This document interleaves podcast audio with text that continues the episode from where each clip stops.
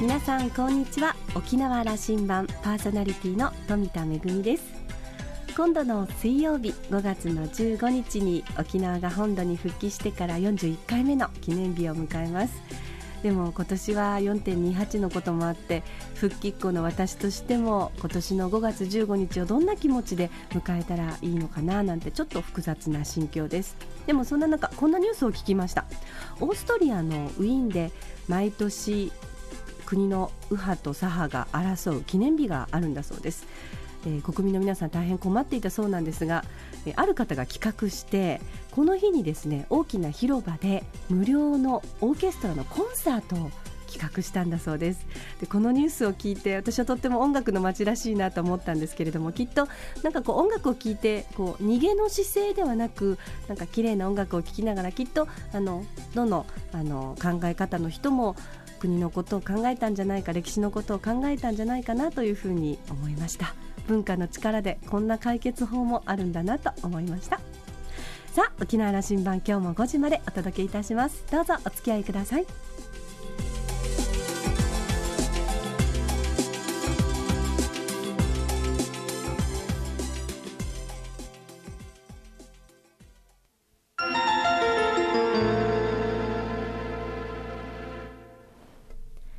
那覇空港のどこかにあると噂のコーラルラウンジ。今週は沖縄国際大学教授の前泊博盛さんとラウンジ常連客で沖縄大学地域研究所特別研究員の島田克也さんとのおしゃべりです。前泊さんは1960年生まれ駒澤大学法学部を卒業後明治大学の大学院を修了し1984年に琉球新報社へ入社されました。社会部政経部編集委員論説委員長などを経て現在の職に就きます。著書には子どもたちの赤信号もっと知りたい本当の沖縄。沖縄と米軍基地などがあり今年の3月には最新刊として本当は憲法より大切な日米地位協定入門が発売され話題になっています。島田さんが前泊さんと初めて会ったのは1997年。当時から IT 産業の先進都市だったシンガポールとクアラルンプールに沖縄の将来像を描くための取材旅行を企画した時からのお付き合いだそうです。そんな前泊さんと島田さん一体どんなおしゃべりを繰り広げるのでしょうか。ちょっと聞いてみましょう。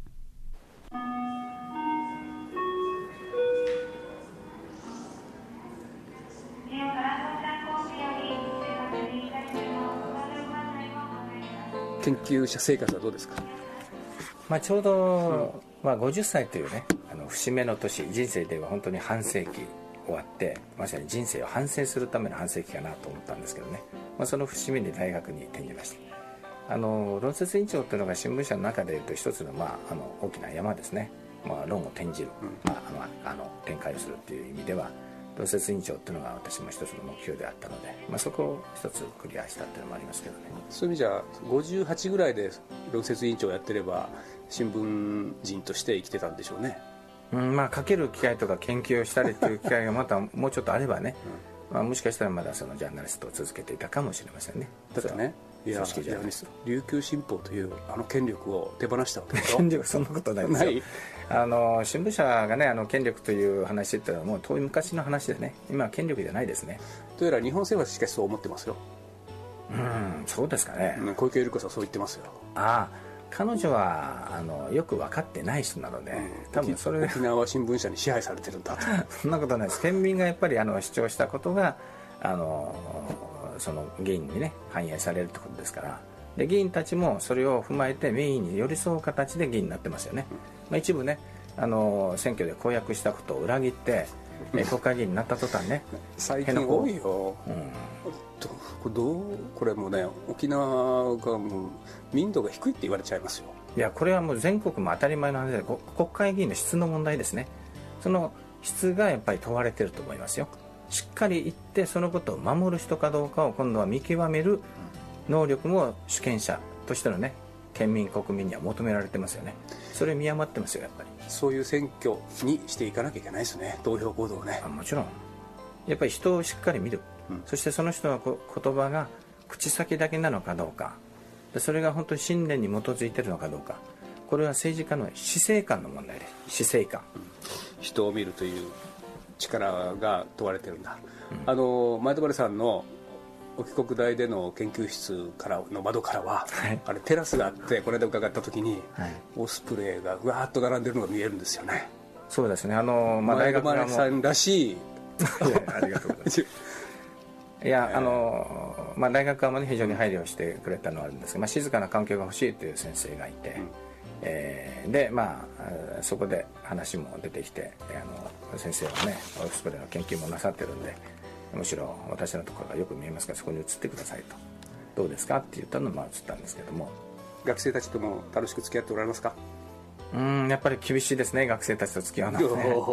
今まであの新聞記者っていうのはあの質問するのが仕事ですよね。今度は質問される側に入りますからもう立場が逆転すると大変ですね。付き合うことに忍耐もいりますね。何人タイムしますね。いりますね。であの大学行かれてからあの矢継ぎ早にえその本出されておられはい。大学行かれてから？そうですね。もう4冊5冊目になりまですレかね。ポートもさすがその研究者になられたら出していくのもまた、考えてみれば新聞で毎日紙面のように出していたものを今度、あの出版としてこう出していくことをスタートしたわけですよね。そうです。まああのまあそういうジャーナリストの端くれというところでいくと、まあ、そういうあの発信をするっていうのはとても大事ですよね。で研究者としてはその書いてあるものが本当に今まであの書いてきたことが正しいのかどうかの再検証。それからもちろん事実についてもそうですけど事実関係が本当に事実なのかどうか。でその事実をたくさん積み重ねることで浮かび上がってくるっていうのが真実ですよね。その真実を見つけるっていうのがまさに研究者の仕事だと思いますけどね。やっぱあの語りも研究者風になってきましたね。そんなことないですよ。僕普通ででで3月に出された日米地位協定入門。はい本屋に並んでますけどね、5万部突破したじゃないでしょうか。早々に。あの皆さんが本当にやっとね関心を持っていただいたっていう所作だと思いますけどね。すごい。あのびっくりしてます。その時期も時期でしたね。まあ言ってみればその安倍政権の登場とともにこれ安倍さんが出てることで本の売り上げ変わったと思いますよ。うん。まあそあーまあまあ憲法憲法ということを論じるときに出てくるテーマでもあったりする。うはい。あの私の理解その地位協定沖縄中がずっとこのあのこれは、えーその党派関係なく地位協定というのは改定してくれということを日米政府にずっと訴え続けた。うん。これ党派問わずでした。そうですね。ここだけは。で、まあ、これのあのこの構造でいうとその4.28が我々こう今過ぎてきたわけですけどもあの時はサンフランシスコうん講和条約。があって、同時に結ばれた日米安保条約があって、はいえーその条約大きな条約を補完する形でのこれは日米行行政協定。行政協定という形で、基地の運用とかですねあの、うん。米兵のあの、まあ、いわゆる身分を決めていくその協行政協定。定ですね。それが形を変え地位協定という形で今の時代に残ってるわけですよね、はい。これに大きな問題があるんだと。そうですね。実はその、まあ、講和条約そのものが日本の独立を回復させたかどうかっていう疑問もちょっとありますよね。うん。でそれは今回、えーまあ、安倍政権が誕生して4.28をもって日本の完全なる主権回復の日としてねある意味独立の日としてうん。この祝典を開くと。しかも政府が主催してと。まあそれが節目だというんですけどね。この節目自体がちょっとおかしかったですね、60年の節目は去年でしたから、61年目の節目って何だろうっていうねあの疑問もありましたけどももう一つその講和条約そのものが主権を回復したと完全なる主権を回復したとするならばそれは同時に切り離された小笠原や奄美や沖縄にとっては我々は主権の外にあるのかと、主権内にはないということを内外に表明されてしまうことにもなると。これおかしいじゃないかと。そもそもが沖縄小笠原奄美を抜きにした完全なる主権回復の日を祝うというのはどういうことなのかということで県民が怒りましたよね、まさにその日は屈辱の日だと、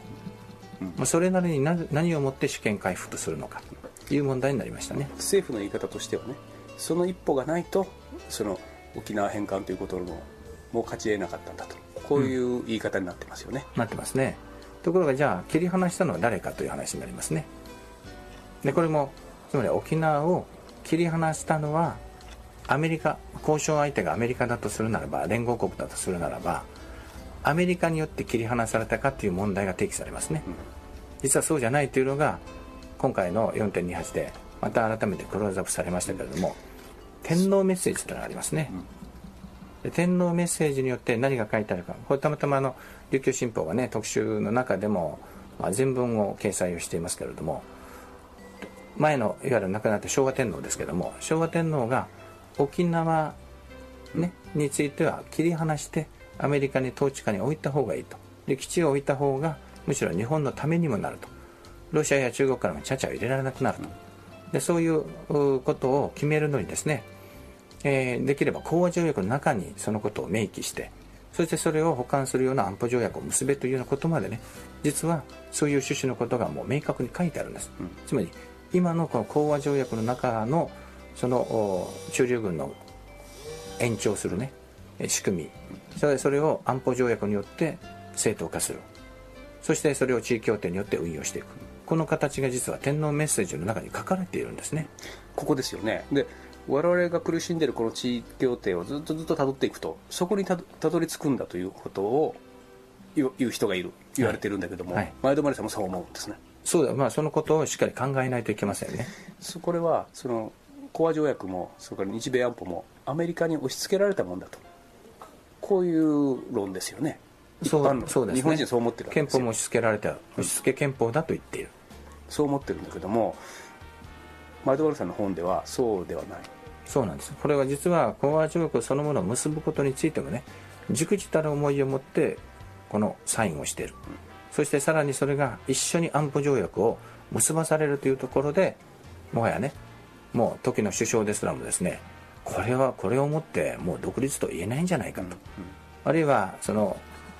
一緒に全員で行ったですね政府官僚の中にもこれは安保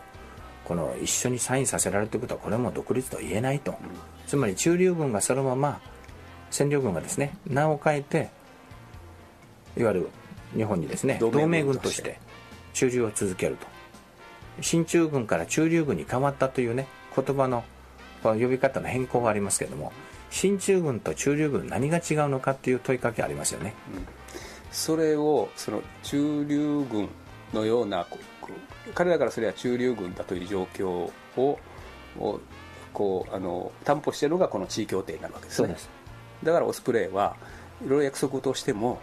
それでもやっぱり自由に飛んでいいような状況が条件がそこにあるわけですね。つまりあのオスプレイの議論が出た時にね沖縄県はもう41市町村全部が反対をしね議会も首長も。それから県議会も反対して当然知事も反対を表明した。しかしそのことに対して当時の野田首相が言ったのはこの配備についてどうこう言える立場にないと言ったんです。やっぱ民主党って正直ですよね。いやいやあの十分上そうなんです。ですから正直ですよね。正直、ね、言わないその自民党の総理だったら言わないですそういう言い方では違う言い方したかもしれませんね、うん、もしかしたらその時はみんなびっくりしましたよそうつまり誰がじゃあ決めてるのかと、うん、で一国の首相が国民の命が危ないと我々はこれが怖くて受け入れられないと言っているのに、うん、どうこう言えないからごめんねっていう話ですよね、うん、それもカナダでも飛ばせなくなったそれからイタリアでも、うん、違うそういう形では飛ぶなあるいはちゃんと許可を取れと、こういう話がその米軍の外が外国での駐留に関してはあるけども日本は、とにかく言えない。とにかく言える立場にないと首相が言うということはつまりこの軍に対してものが言えないということですよね。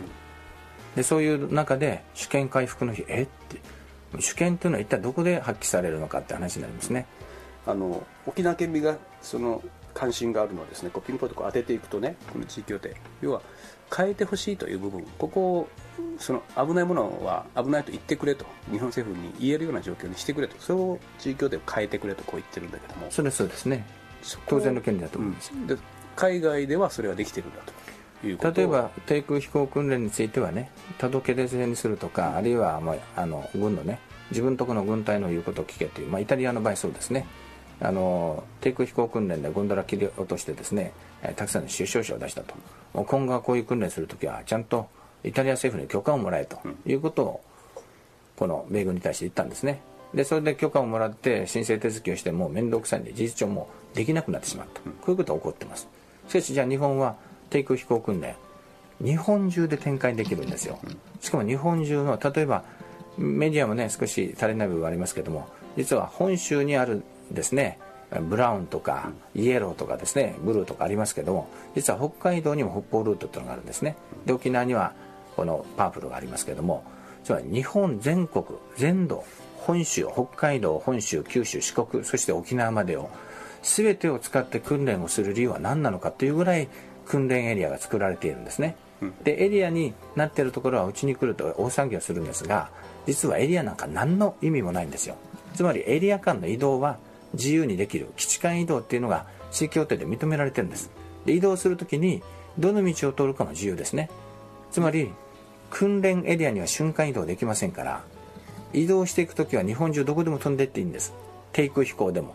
意味ないですねじゃあエリア指定は。日本中の空で飛んでいいことになるということ。そう。それを事実上認めているのにそのことについてほとんど誰もねあの疑問視してない。でエリアになった人たちだけが危ないという危機感を持っていたりするんですよ。これがおかしいですね。ですからそれがこの地域協定のその入門書を読むとようやく分かりましたっていう声があるんです、うん、で名古屋の人たちがうちの上の前をオスプレイが通るこれ低空飛行訓練されたのはこういうことだったんですね。となぜ愛知県を飛んでいくことになるのかあるいは岐阜県エリアにないところになぜ米軍機が飛んでるのかっていうのになりましてね。群馬県でもあの先だって、まあ、先月ですけど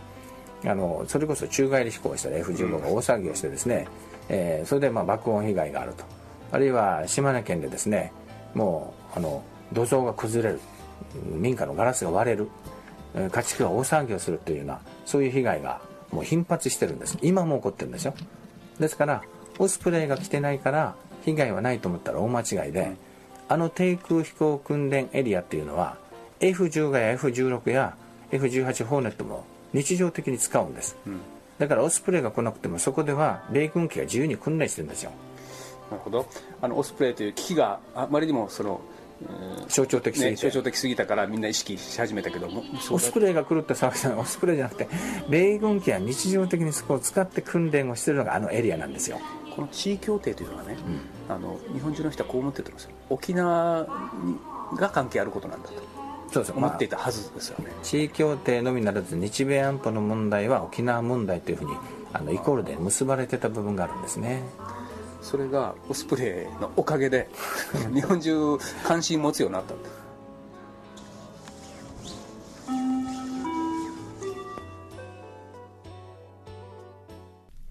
窓からオスプレイが見える研究室でさまざまな活動発信をしていらっしゃる前泊さん。あのお話を伺ってると多分私を含め多くの方がですね安全保障とか日米安保などの基地問題の専門家と思っていらっしゃると思いますけれどもあの実は本当のご専門は経済学なんですよね、えー、前泊さんは新聞記者時代からテレビやラジオへのご出演やまた講演会シンポジウムでのパネラーなど数多くこなしていらっしゃって、えー、まああの鋭い解説には大変定評があります。ね、えー、話題の新刊日米地位協定入門は前泊さんのいろんな調査研究それから幅広い人脈をあの活用したそんな一冊になっています、えー、お話が大変盛り上がっているところでしたが続きはまた来週お送りいたします。コーラルラウンジのコーナーでした。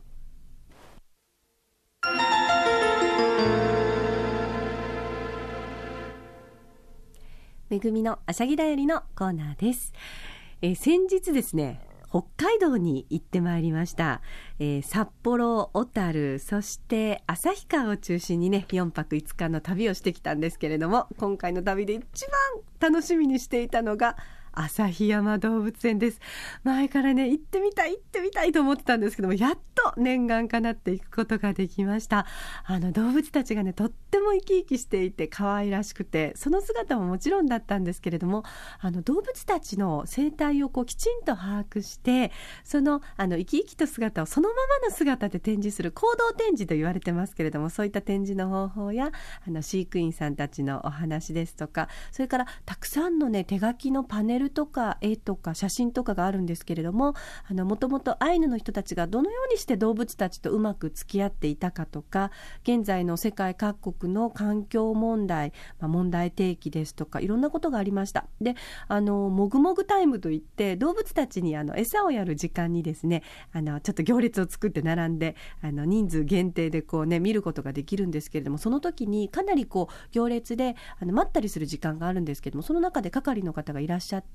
あのこれはショーではありませんとあのしつけをしてるわけではなくて動物たちが普段どんな風にご飯を食べているのかそういうものを見てもらうものなので例えばその日の体調とかによっては動物たちが餌に興味を示さなくなって途中でやめることもありますのであのご理解くださいみたいなお話があったんですよね。なんかこう客寄せのためにこう姿形を変えてエンターテインメントに走るのではなくてこうそのままの姿で生き生きとしたあの見せ方人間側が工夫をするあのそういう動物園の姿勢に大感動でした。めぐみのあしゃぎだよりのコーナーでした。